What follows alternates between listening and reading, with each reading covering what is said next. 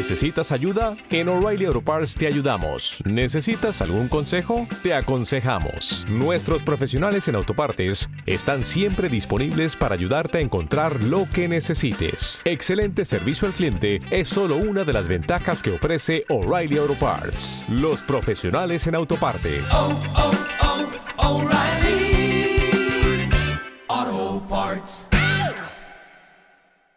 Esta mañana en alto rendimiento entrevistamos a Guillem Almiray.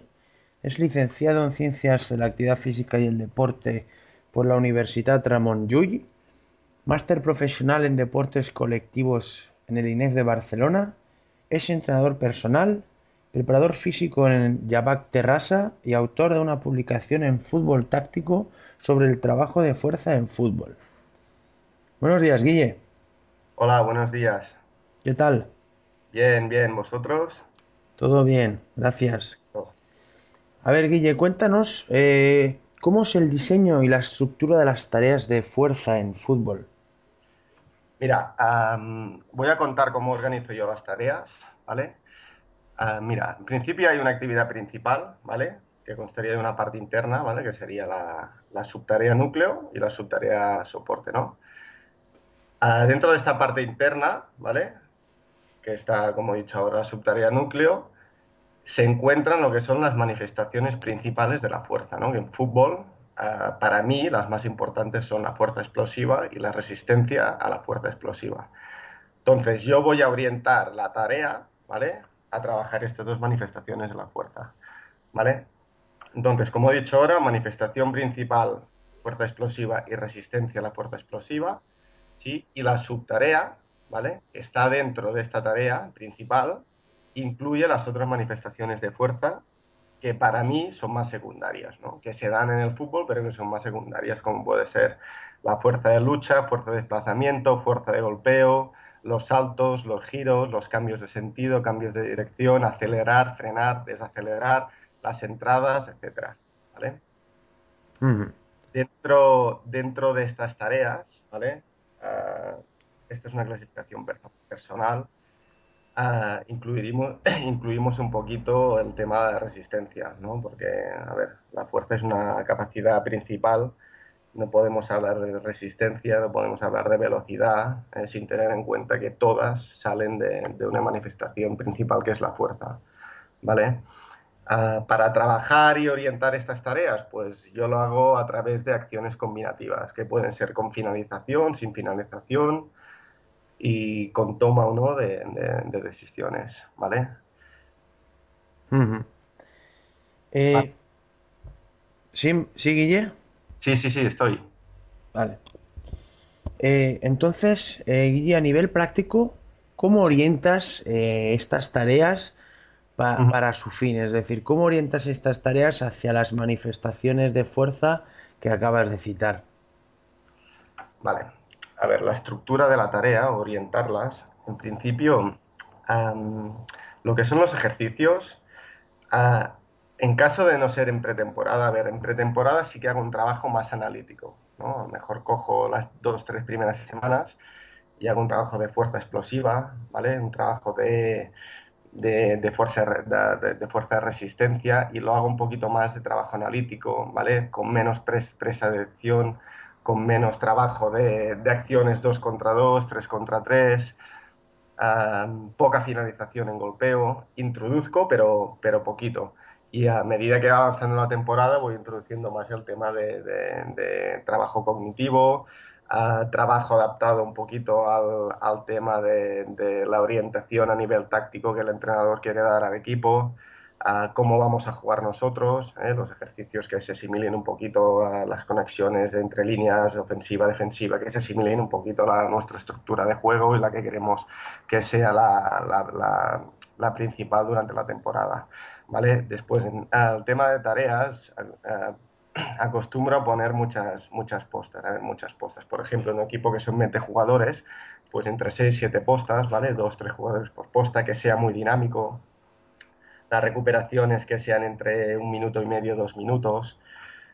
Acciones, eh, como he dicho ahora, pues eh, ya hablando durante el microciclo competitivo, que sean acciones combinativas, que hayan golpeos, que hayan tiros, que hayan centros, que hayan acciones de dos contra dos, que el jugador tenga que pensar, tenga que, que dude, que, eh, que sea un trabajo global, ¿no? Que no sea un- una tarea mm, aislada que solo, solo que la parte condicional sea la principal, ¿no? Sino que la parte a nivel cognitivo también esté presente.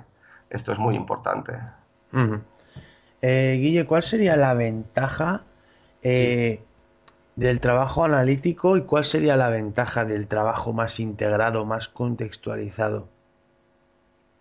Un poquito la diferencia entre o ventajas y desventajas, ¿no? Mm, a ver, ventajas de trabajar de forma analítica que a lo mejor si quieres orientar, es decir, por ejemplo, voy a trabajar la fuerza explosiva. Si trabajo de, forma analítica, la orientación es, o la especifici- especificidad en la tarea que planteo es mayor, ¿vale? Es mayor en el, en el objetivo que yo quiero trabajar.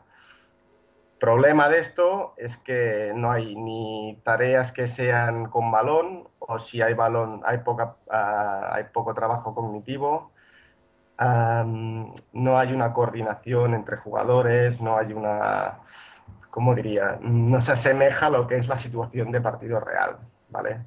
Que al fin y al cabo, ¿no? Se entrena para competir el sábado, ganar y que los entrenos sean lo más reales posible a lo que es la competición.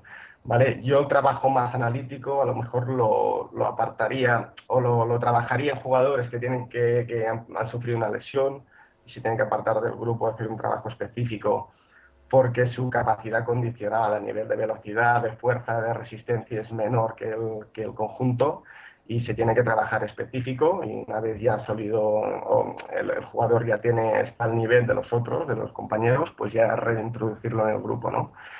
O a principio de temporada, ¿no? Si, si quieres testificar o hacer unas pruebas para valorar cómo, cómo, cómo, han venido los jugadores en pretemporada durante el periodo transitorio y ver sus niveles de fuerza, de resistencia, puedes hacer un trabajo más analítico y así ver cómo estaban en principio de temporada, hacer un trabajo durante la temporada e ir comparando y ver su progresión, ¿no? Um, esto, trabajo analítico, ¿eh? resumiendo, sería para jugadores que han sufrido lesión, para mí, ¿eh?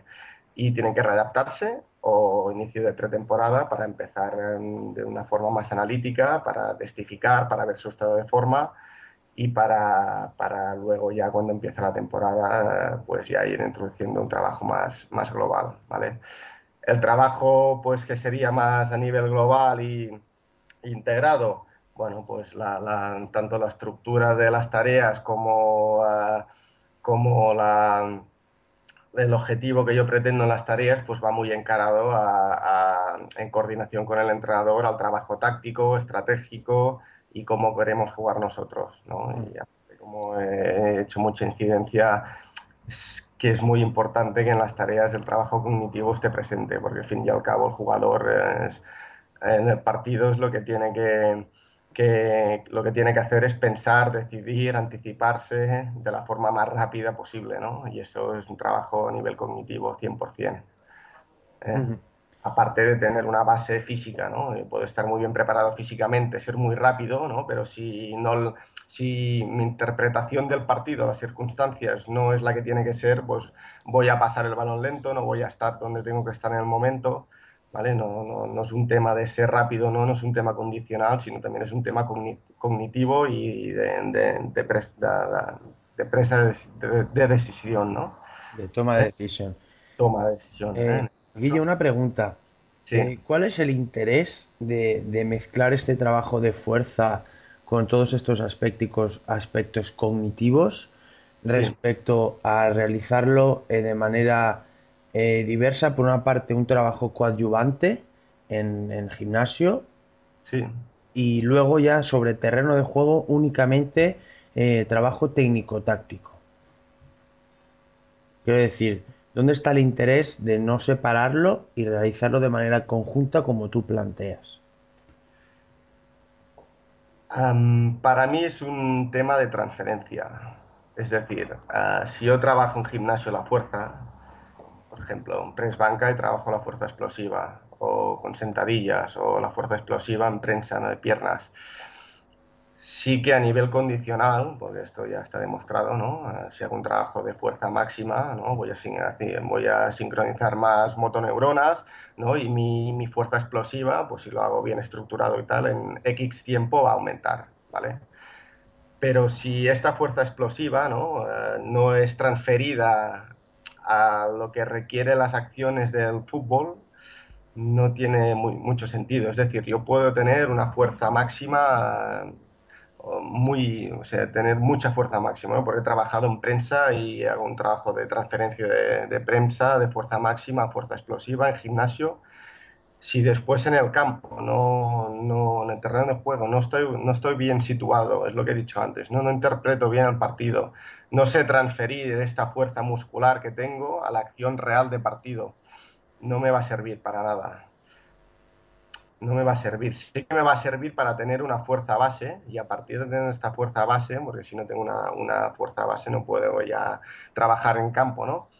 Pero hacer durante todo el año un trabajo de esto, aparte de que trabajos de fuerza máxima, fuerza explosiva, son tareas, son, son trabajos que a nivel muscular tienen mucha sobrecarga y pueden incidir a lesiones y para mí no es muy recomendable durante el año hacer trabajos de fuerza máxima y, y con cargas muy elevadas en gimnasio, ¿eh? porque el jugador ya sufre bastante en campo, no solo falta cogerlo, meterlo en el gimnasio y hacerle trabajos de fuerza máxima eh, sin sentido, ¿eh? para mí no tiene, no tiene sentido.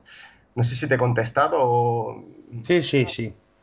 Guille, ¿cómo controlamos entonces el trabajo de fuerza integrado, contextualizado las acciones, las acciones fútbol en función de nuestro modelo de juego? ¿Cómo controlamos esta carga? Es que se ha cortado un segundo. Ah, sí. No te he escuchado muy bien. Sí, eh, Guille, te estaba preguntando que en este trabajo de fuerza integrado, contextualizado según nuestro modelo de juego, ¿cómo controlamos la, carga de este entrenamiento de fuerza? Vale, esto, esto, bueno, ahora en el máster que estoy haciendo, estoy haciendo un trabajo de esto, precisamente, de cómo controlar el, bueno, control de la carga en tareas, ¿no? De, en deportes de equipo. A ver, esto, yo la, bibliografía que he visto y los autores que he visto que, que hablan sobre esto, la expresión final ¿no? siempre es numérica.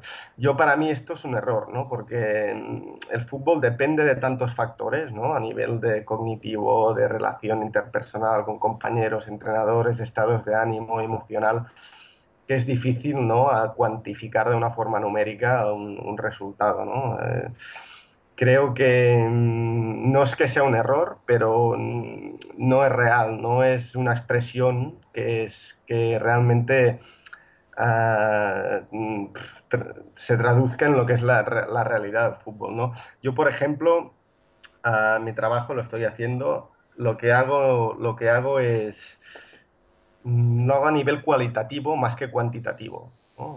Hago primera parte, lo que sería la escalera de Borg, ¿no? El jugador cuando acaba la tarea, pues pone o marca en un numerito, te pone si la tarea ha sido muy, muy intensa, poco, tal, y tú tienes ya una referencia, ¿no? Y a partir de esta referencia del jugador, ¿no? Que muchas veces es bastante real a lo que tú has planteado, ¿no? Eh, puedes comparar si la tarea que tú habías planteado en base a tus instrumentos o cómo voy a mesurarlo yo, coincide o no en cómo la percibe el jugador de forma subjetiva mi división sería un poquito cuantificar la carga a nivel neuromuscular eh, y, por otra parte a nivel cardiovascular. Mm, neuromuscular, yo en mi clasificación ya te digo que estoy haciéndolo, ¿eh? pero sería un poquito un trabajo neuromuscular de reactivo, ¿no?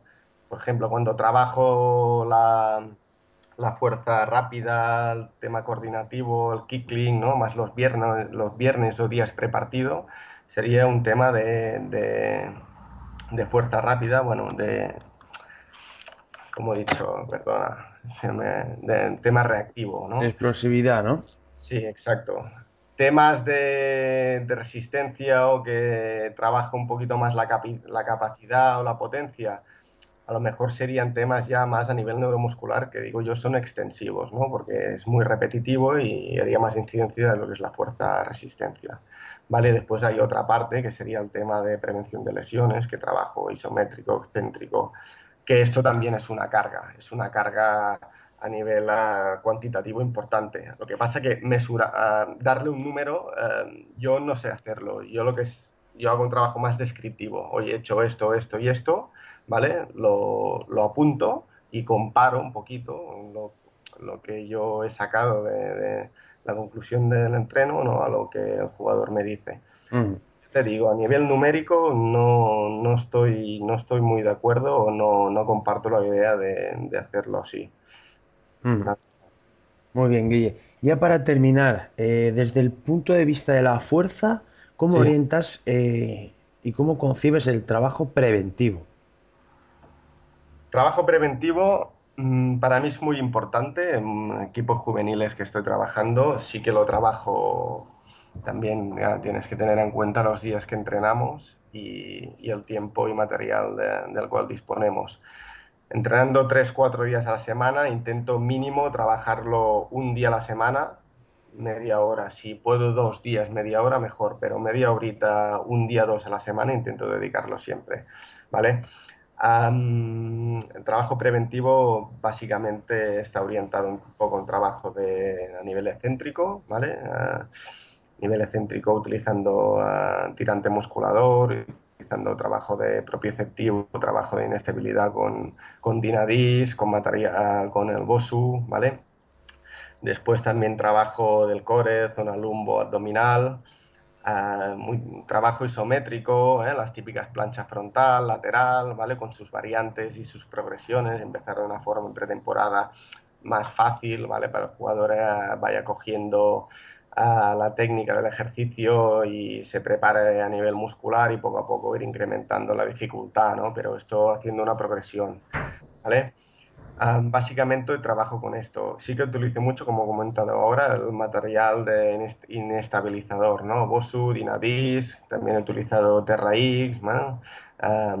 Trabajo en suspensión, todo esto lo utilizo mucho, ¿no? A nivel neuromuscular, coordinación intra, intramuscular y uh, y perdón, in, intermuscular y trabajo de equilibrio propioceptivo, pues, pues eh, la bibliografía dice ¿no? que es importante trabajarlo y hacer incidencia, ¿no? porque al menos los estudios que hay sí que, sí que, que, que dan un, un, mayor, o me, hay un, perdón, un menor número de lesiones en equipo que a lo mejor trabajan esto, que no, con equipos que no, que no trabajan nada, no inciden nada en el trabajo preventivo. Uh -huh. ¿Vale? Eh, Guille, el trabajo de, de excéntrico eh, sí. eh, dentro del microciclo, ¿dónde sí. lo ubicas? Trabajo céntrico, mm, mira, yo uh, en medio de la semana lo hacemos, más o menos medio de la semana, porque por ejemplo un viernes, uh, un viernes trabajo, es un trabajo más reactivo, más de kickling, más coordinativo, ¿vale? Mm, intensidad alta y el volumen de trabajo es bajo, ¿no?